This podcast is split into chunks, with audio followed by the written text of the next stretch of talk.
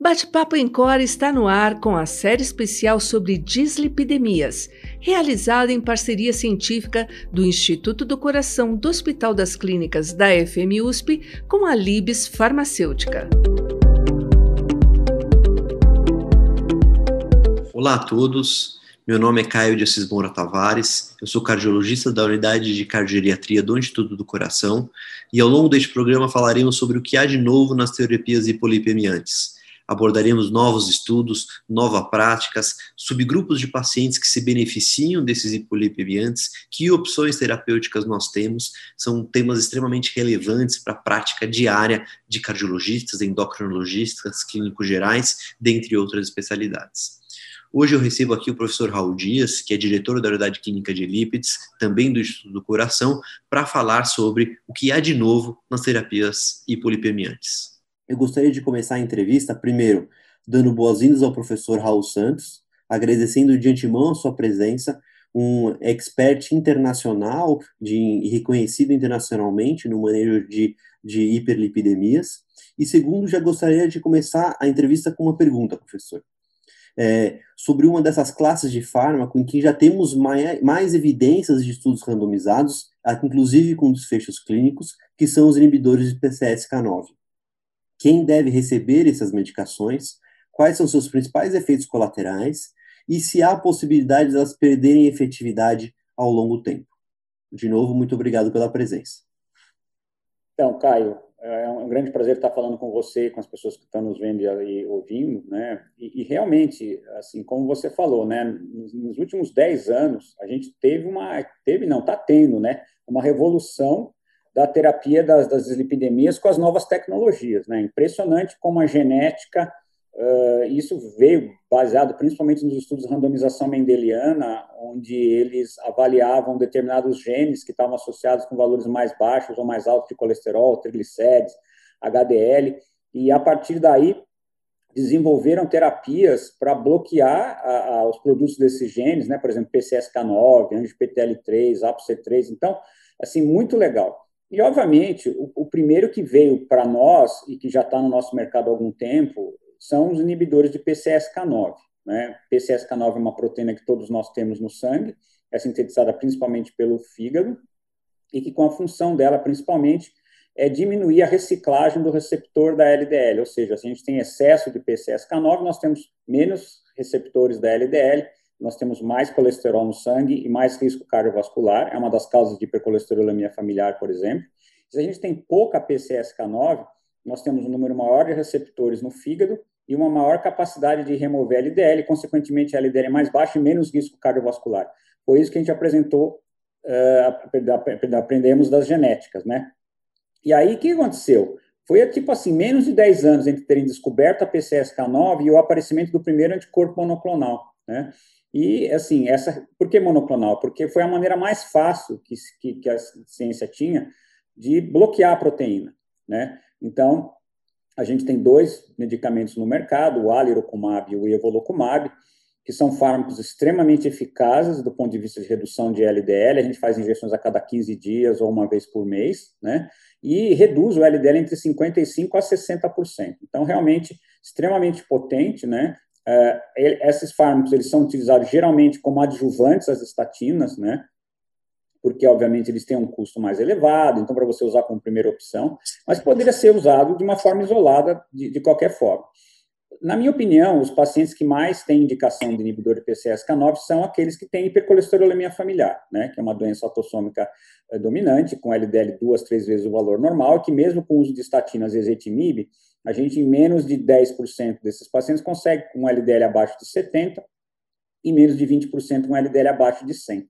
Então, com o inibidor de PCSK9 monoclonal, a gente consegue mais ou menos entre 60% e 70% dos casos atingir as recomendações das diretrizes. Então, essa é a primeira opção. A segunda opção, obviamente, são aqueles pacientes de alto risco cardiovascular que persistem com esse risco alto, apesar do uso de estatinas, né? E foi justamente isso que estudos como o Furrer e o Odyssey Outcomes mostraram, né? Esses pacientes tinham um LDL médio de mais ou menos 90, doença aterosclerótica prévia, e a adição dos dois inibidores de PCSK9 reduziu o risco relativo em mais ou menos 15%, em estudos relativamente curtos, né, que duraram aí dois, três anos no máximo, né, enquanto que as estatinas duravam mais ou menos cinco anos, né, e, obviamente, isso trouxe um benefício. Considerando, obviamente, o custo dos inibidores de PCSK9, a gente tem que saber indicar essas drogas, né? Claro, podemos usar na prevenção primária de alto risco, sim, podemos usar, mas é questão de, de custo, né? E aí a gente tem várias análises de subestudos, cara, desses, desses estudos, principalmente o Furrer, e cada subgrupo desses era 5 mil pessoas, quer dizer, os estudos foram muito grandes, né? Os estudos terminaram muito precocemente porque eles atingiram os, os, números de desfechos muito rapidamente, porque tinha populações gigantescas, um tinha 25 mil, acho que outro 15 mil, então era muita gente, né? Bom, e aí o que aconteceu? Uh, uma redução relativa de risco, NNT mais ou menos 70, por, né, pensando no risco absoluto aí, 1,5 a 2 de redução. Então, a NNT de 70. Considerando o custo, fica meio caro. Mas se a gente pegar, por exemplo, pacientes que são multiarteriais, pacientes que têm insuficiência vascular periférica junto com doença coronária, por exemplo, pacientes que têm diabetes tipo 2, pacientes que têm lipoproteína A alta, proteína C reativa elevada, são indivíduos que têm risco de recorrência bem mais alta do que simplesmente ter a doença aterosclerótica estabelecida. E nesses indivíduos, o NNT cai tipo de 70 mais ou menos para até tipo 25 ou 30, dependendo da, da gravidade. Então aí a coisa se torna muito mais custo eficaz. E um outro dado também muito interessante é que se a gente usar não só o primeiro evento, mas usar os eventos recorrentes nesses estudos clínicos, o NNT cai bastante também, cai para perto de 40. Né? Então, obviamente, a gente aumenta muito a custo-eficácia dessas terapias. Bom, tem também um outro grupo de indivíduos que, obviamente, teria indicação de tomar um inibidor de PCSK9, que são aqueles que não toleram as estatinas de jeito nenhum. Né? A intolerância à estatina seria, dentro de um risco cardiovascular alto, obviamente, uma indicação. Bom, em relação a eventos adversos, esses fármacos eles são muito limpos, assim, Caio, do ponto de vista de, de, de evento adverso, né? Assim, o que mais reclamam, mas não é diferente do placebo, são, por exemplo, sintomas tipo de resfriado é, todas as drogas injetáveis são associadas a esses flu-like symptoms aí que, que a gente chama, mas fora isso, não tem alteração de, dor, de problemas musculares, não tem aumento do risco de diabetes, não tem alterações de CPK, não tem alterações de enzimas hepáticas, então são fármacos extremamente seguros, extremamente bem tolerados. A gente já tem aí mais de cinco anos de segmento né, de, de, de, de, estudos que iniciaram né, com, com esses fármacos, mostrando uma tolerabilidade muito grande e dentro, respondendo o que você me perguntou, se essas drogas perdem eficácia, elas não perdem eficácia. Elas são drogas que são fully human, né? elas têm igual a mesma estrutura que os anticorpos que eu e você sintetizaríamos contra a PCSK9. Então, teoricamente, elas não deveriam levar a respostas imunogênicas do organismo, embora isso tenha sido descrito né, para outros anticorpos monoclonais, mesmo totalmente humanos, a gente não tem sinais aí descritos até agora de perda de função. É diferente, por exemplo, do bococizumab, né? Vocês se lembram dos estudos SPIRE 1 e 2, que era um inibidor de PCSK9, que era humanizado. Então ele tinha tipo assim 97% de afinidade de semelhança com o PCSK9 o, que, o humano, anticorpo humano. Mas aquele 3% do camundongo ferrou o programa de desenvolvimento inteiro, que houve um aparecimento de, de anticorpos neutralizadores e aí, obviamente, o estudo acabou sendo interrompido precocemente, embora a gente tenha conseguido mostrar, né, eu fui um dos autores do SPIRE, que no SPIRE, nos pacientes de alto risco, houve uma redução de desfecho, mas aí, obviamente, ia se perder com os anos, ia se perder totalmente a eficácia. Então, são fármacos, na minha opinião, muito interessantes para serem utilizados. Obviamente, a limitação ainda é o custo, mas para quem precisa, tem, tem acesso, faz a diferença. Perfeito, muito, muito obrigado pela resposta. E aproveitando esse tópico de novos fármacos, professor Raul, a gente tem diversos estudos em fase 1, 2 e alguns em fase 3, cu, cujo mecanismo de ação dos fármacos envolve modulação do RNA. Então, com diferentes alvos terapêuticos, como você comentou no início da sua resposta, a polipoproteína C3, o ANGPTL3, a própria PCSK9, a apoazinha, qual é a sua visão dessa classe de fármacos? Elas já estão na prática clínica, elas são próximo passo para redução de risco cardiovascular residual, elas são focadas em mutações específicas relacionadas à hipercolesterolemia. Qual é a sua visão de, dessa classe de fármacos de RNA é, no momento atual? Então, Caio, é... então, Caio, é assim, é... a gente está falando muito em RNA por causa das vacinas de RNA contra o Covid, né? Vacina da Pfizer, vacina da Moderna. Mas essa tecnologia aí de RNA já está sendo avaliada há muito tempo, né? Aqui, diferentemente de você estimular a produção de uma determinada proteína, nós estamos bloqueando uma proteína que está associada à dislipidemia, né? E aquilo que eu falei no começo, né? A genética, a gente viu dos estudos de randomização mendeliana, os estudos, de, de associação genômica ampla, né? Os GWAS, que certos genes que codificavam certas proteínas estavam associados, por exemplo, com um menor risco de doença cardiovascular ou um maior risco de doença cardiovascular, né? Então, assim, é, obviamente que é uma terapia um pouco mais complexa de ser desenvolvida do que um anticorpo monoclonal, porque você vai agir basicamente na síntese da proteína, né? Você vai bloquear o RNA mensageiro. Você tem dois, dois tipos grandes aí. Você tem os oligonucleotídeos antissentido e vocês têm, a gente tem o RNA de interferência, o pequeno RNA de interferência, né? O sRNAi, né? Então, são duas uh, terapias que agem de modo parecido e que vão bloquear a produção de proteínas. Bom, a gente já tem um, um desses fármacos aprovado na Europa, né, que é o inclisiran. O inclisiran é um pequeno RNA de interferência que bloqueia a produção da PCSK9. Diferentemente do anticorpo monoclonal, do alirocumab, por exemplo, que liga a PCS circulante, PCSK9 circulante, o, o, o, o inclisiran ele bloqueia a produção da PCSK9 pelo fígado. Né? E ele foi testado em várias populações de hipercolesterolêmicos, hipercolesterolêmicos familiares, hipercolesterolêmicos refratários, etc., e mostra uma eficácia muito parecida com dos monoclonais, mais ou menos 50% de redução. Só que o grande chance desse remédio é o seguinte, a posologia. Em vez de a gente usar cada 15 dias ou usar uma vez por mês, a gente tem no primeiro ano três injeções do, do inclisiran e a partir do primeiro ano apenas duas injeções por ano. Então você imagina você reduzir teu LDL pela metade com duas injeções por ano, o que, que a gente pode trazer do ponto de vista de adesão à terapia, né? Porque um dos grandes galhos é assim, olha, estatina, ezetimibe são ótimos, mas os caras não tomam. Então, como é que faz? Esquece de tomar, etc. Né? Então, por exemplo, quando a gente tiver uma terapia uh, injetável, segura, eficaz e com uma fácil administração, eu tenho a impressão que vai mudar muito a maneira da gente tratar os nossos pacientes. A droga já está aprovada na Europa, vai ser aprovada nos Estados Unidos. Em relação à segurança, nós não temos nenhum sinal que aumente qualquer tipo de problema hepático, por exemplo, é, é porque, veja, ele é diferente do monoclonal, né? O monoclonal se injeta no sangue, ele gruda na PCSK9 e tudo vai ser destruído pelo sistema retículo endotelial. Ele não entra em lugar nenhum. Já o inclisiran ou as outras terapias de RNA, elas são, elas são, vamos dizer assim, elas, elas, elas têm um alvo que é o fígado, obviamente, né? Elas dentro da estrutura delas, elas têm a, a galactosina N-acetilcisteína, que a gente chama de GalNAc, que é um treco que liga no receptor. É, treco é bem científico, né? Mas é assim, é, é, é, vamos dizer o seguinte, que são substâncias que, que, que ligam no, no, no, especificamente no receptor que tem no fígado e que direcionam a droga para o hepatócito. E aí, diferentemente, por exemplo, das drogas de, de, de, gerações mais antigas, onde nós tínhamos que colocar grandes quantidades desses fármacos e tínhamos uma série de efeitos adversos, com essas formulações Galnec, a gente usa até 100 vezes menos fármaco. E aí a gente consegue ter uma boa inibição dessas proteínas com poucos eventos adversos.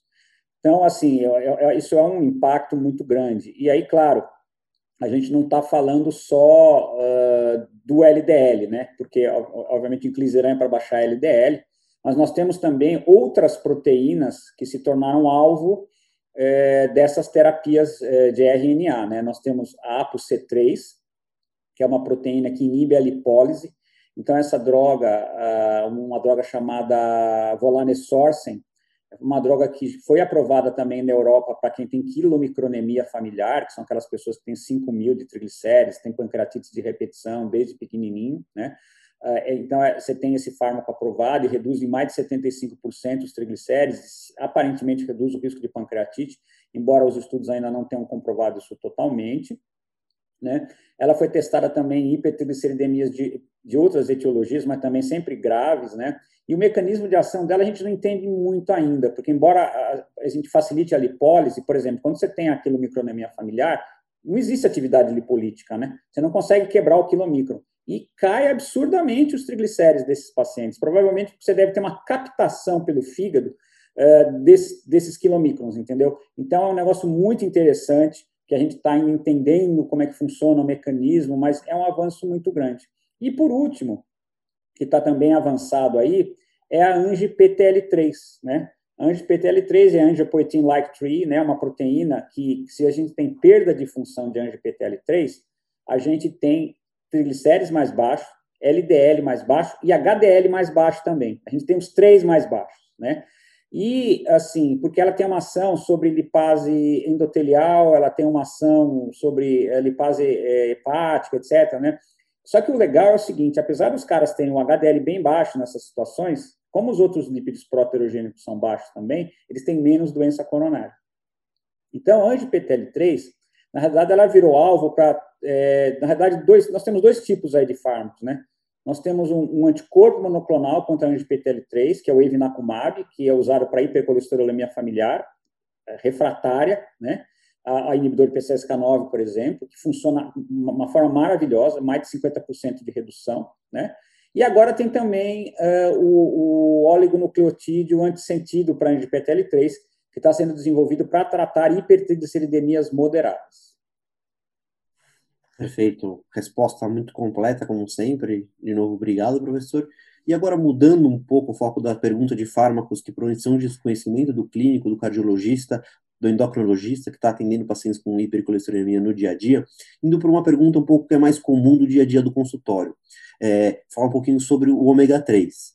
É, sem entrar na questão dos achados, das polêmicas dos estudos que testaram EPA, DHA, se tem indicação ou não de usar, o, o, que vai ser tópico de um outro episódio de, desse, desse mesmo bate-papo, mas falando se um clínico acredita que seu paciente tem indicação de usar ômega 3.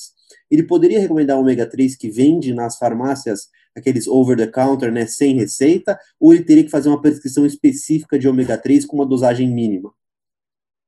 Olha, Caio, muito boa essa sua pergunta. Os ômega 3 são talvez dos nutracêuticos aí, dos alimentos funcionais, talvez mais vendidos no mundo, né? São mercados aí de bilhões de dólares.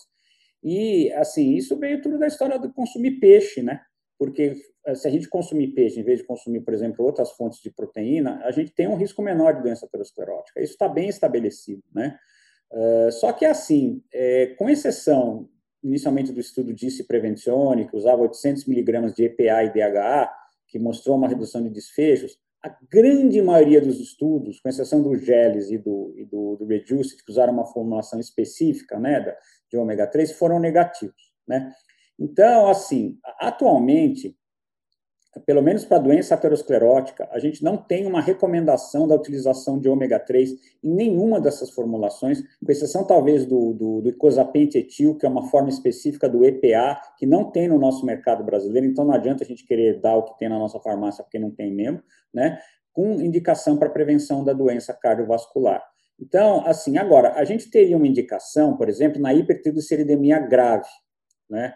Então, por exemplo, quando você tem um acúmulo de VLDL, principalmente, ou VLDL quilomicrons, que é epidemia tipo 4, tipo 5, onde a gente ainda tem uma atividade lipolítica, a gente utilizando o ômega 3, EPA e DHA em doses de 2 gramas no mínimo por dia, mais ou menos 2 a 4 gramas seria a dose para usar. E aí, pessoal, vocês têm que olhar a caixinha para ver o que, que tem lá, porque fala assim, aqui tem um grama de, de, de gordura, só que às vezes você tem EPA e DHA 200 miligramas e você tem 800 miligramas de outras gorduras, que isso não vai ter impacto sobre os triglicéridos. Então, é para não comprar gato por lebre. Né? Então, você tem que ver realmente, seriam formulações com doses de 800 miligramas a 1 grama de EPA e DHA numa pílula, para você poder usar isso para tratar a hipertrigliceridemia grave. É importante lembrar que quando a gente tem quilomicronemia familiar, que é essa doença que eu já referi anteriormente, que felizmente é uma doença rara, etc., que o ômega 3, paradoxalmente, pode até aumentar os triglicéridos, porque é, é, é uma, é uma gordura, um triglicérides comprido, né? Obviamente, os, os, os ômega 3 são, são formados por triglicerídeos, né? com, lá na, com, com carbono lá na, na, na, terceira, no terceiro, dupla ligação no terceiro carbono, mas assim, é, é, isso aí acaba entrando no quilomicron, e como esses indivíduos não têm lipólise, não vai hidrolisar os triglicéridos do ômega 3, então vai ficar mais alto ainda os triglicéridos, tá? É, o ômega 3 teria ação de reduzir os triglicéridos, por exemplo, na epidemia de VLDL, ou, quando você tem aquela tipo 5, né, do diabético descontrolado, VLDL, uma quilomicron, mas que não é quilomicronemia familiar, porque diminui a produção de VLDL. E aí, obviamente, cai. Então, fora isso, Caio, atualmente eu não vejo nenhuma indicação de utilização de ômega 3. Assim, tem nas diretrizes de insuficiência cardíaca, né, você se lembra, tinha um estudo, disse Heart Failure, que mostrou algum benefício né, de, de, de ômega 3 para pacientes com IC, com redução principalmente de internação. Uh, então, tem, na, se a gente olhar a diretriz de C, se não me engano, existe ali uma recomendação tipo 2A para utilização, mas se for conversar com o pessoal que trabalha com IC, sinceramente, eu não acredito que eles usem o ômega 3 para alguma coisa, não. Não, perfeito, muito obrigado. E ainda seguindo nessas medicações que são fazem parte do hall de prescrição do clínico, falar sobre o ezetimibe, né? É uma medicação que também reduz eventos cardiovasculares em estudo randomizado, duplo cego, placebo controlado. É, quais são as principais indicações atuais do ezetimibe? Qual o nicho, qual o tipo de paciente que eu devo pensar em prescrevê-lo? E quais são os seus principais efeitos colaterais? Então, é, Caio, é assim, o ezetimibe é uma droga que eu acho muito boa, né? Ela sozinha reduz o LDL em mais ou menos 20%. Ela associada com estatina, a gente ganha mais ou menos 15% a mais de redução, né? E a gente tem várias combinações no mercado brasileiro de estatinas com ezetimibe, principalmente rosuvastatina com ezetimibe, que eu acho uma baita de uma boa, porque mesmo com a dose mais baixa da estatina, sei lá, 5 miligramas de rosuva, 10 miligramas de rosuva, a gente reduz o LDL em mais de 50%. É claro que, por exemplo, as diretrizes sempre vão colocar as estatinas em doses altas para os pacientes de risco alto e muito alto como primeira opção. Por quê? Porque é onde a gente tem uma evidência muito mais robusta mesmo, né?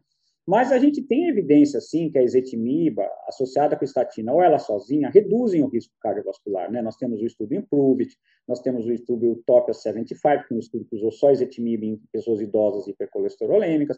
E nós temos uma meta-análise, recentemente publicada no Lancet da Bits Endocrinology, que mostra que tanto faz que você use estatina, ezetimiba ou inibidor de PCSK9, o que interessa para nós é reduzir o LDL.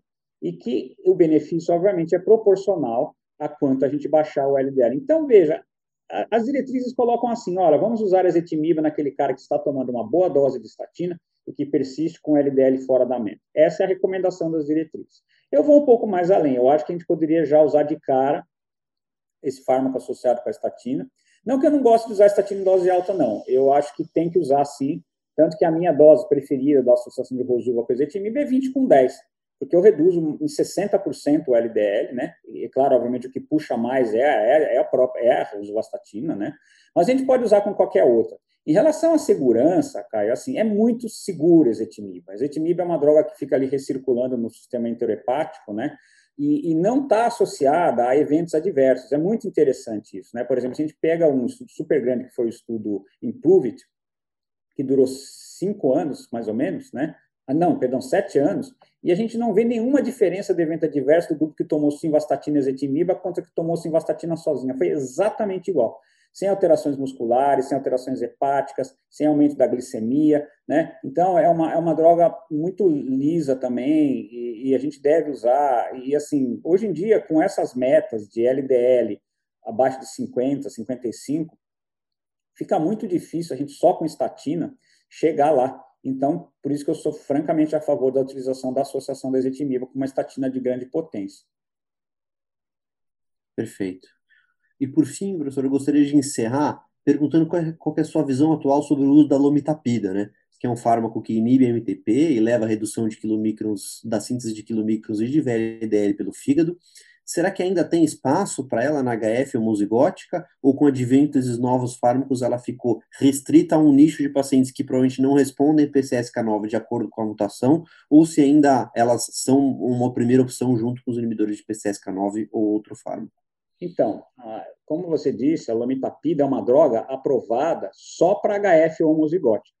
Ela não é aprovada para outras epidemias embora, por exemplo, ela poderia ser utilizada para uma quilomicronemia familiar, né? Porque como ela bloqueia a produção de quilomicrons pelo intestino, a gente uh, não absorveria a gordura, teria esteatorreia, obviamente a diarreia levaria embora os triglicéridos, né? Mas ela é aprovada só para HF-homo, porque ela, ela, ela tem dois problemas, né? Ela tem um problema de custo extremamente alto, que acho que esse é o problema número um, ela custa 300 mil dólares por ano, e ela pode levar à esteatose hepática. Né? Embora a gente tenha estudos aí de mais de cinco anos já de gente tomando lomitapida mostrando que você tem aumento da gordura hepática, mas sem aumento das enzimas, ah, assim, assim, não tem aumento, por exemplo, da resistência insulínica, da inflamação. Tem um caso com mais de 12 anos de uso, que era uma pessoa que tinha quilomicronemia familiar, que desenvolveu fibrose hepática com, com, com omitapida, mas também era uma pessoa que já tinha um fígado muito gordo quando começou a terapia, né? Então, eu imagino que isso acabou agravando. Veja, essa droga é, é muito interessante que ela foi aprovada no Brasil agora, né, para HF homozigótica. Então, a gente vai poder ter a possibilidade, obviamente, tendo acesso, porque o custo dela é muito alto, para tratar essas pessoas. A grande discussão é como é que nós vamos ter acesso a um remédio que custa 300 mil dólares por ano. Mas as alternativas também, Caio, para os homozigotos são extremamente caras. Por exemplo, a LDL aferese custa 100 mil dólares por ano, a gente não tem no Brasil. Né? E mais recentemente o Evinacumab, que é o monoclonal contra anti-PTL3, que funciona de uma forma fantástica, está com preço de tabela de 450 mil dólares anuais. Então, quem vai comprar isso aí? Ninguém vai comprar, mas nem na Arábia Saudita vão comprar isso. Né? Então, veja, eu entendo que uma vez que nós tivermos o acesso a esse fármaco, e por isso que a gente precisa ter que, que esse fármaco seja acessível em centros de referência, para que a gente trate o paciente correto, que a gente possa monitorar os, os, os eventos, possíveis eventos adversos que esse fármaco tem, na minha opinião, ele vai continuar, sim, tendo uh, indicação para o HF homozigoto refratário. Né? O HF homozigoto é uma doença muito grave, né? Eles desenvolvem doença aterosclerótica na segunda, primeira década de vida, desenvolve estenose aórtica, né? Se a gente não tratar, a grande maioria deles vai morrer antes dos 30 anos de idade. Então, é uma situação muito difícil, né?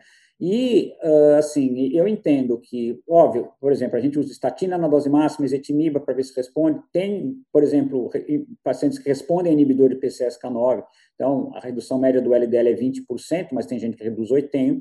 Agora, como você falou, se tem um defeito muito grave do receptor da LDL, que a gente chama de defeitos nulos, né, ou seja, a expressão é zero ou quase nada, menos de 2% de expressão, não adianta dar o inibidor de PCSK9. Então, a lomitapida reduz em mais ou menos 40% a 50% o LDL. Então, seria uma indicação. Né? Mas aí, realmente, eu creio que o grande, a grande luta ainda para esse tipo de fármaco vai ser o acesso, né? como acesso a todas as terapias para HF grave, que infelizmente uh, a gente não tem isso disponível, né? Então a, gente espera que com a aprovação agora uh, e que a gente que isso vá para a Conitec e que, que se consiga ter uma maneira com que esse fármaco, como eu falei, seja disponível para centros de referência específicos que tratam dessas pessoas e que a gente possa prover algum tipo de tratamento para uma situação bem desesperadora. Perfeito. Gostaria de encerrar aqui mais esse episódio do bate-papo. Agradecer de novo o professor Raul, diretor da unidade de lípides do Instituto do Coração, e nos vemos no próximo episódio. Professor, muito obrigado. Obrigado, um grande abraço para vocês todos aí que estão nos vendo e ouvindo.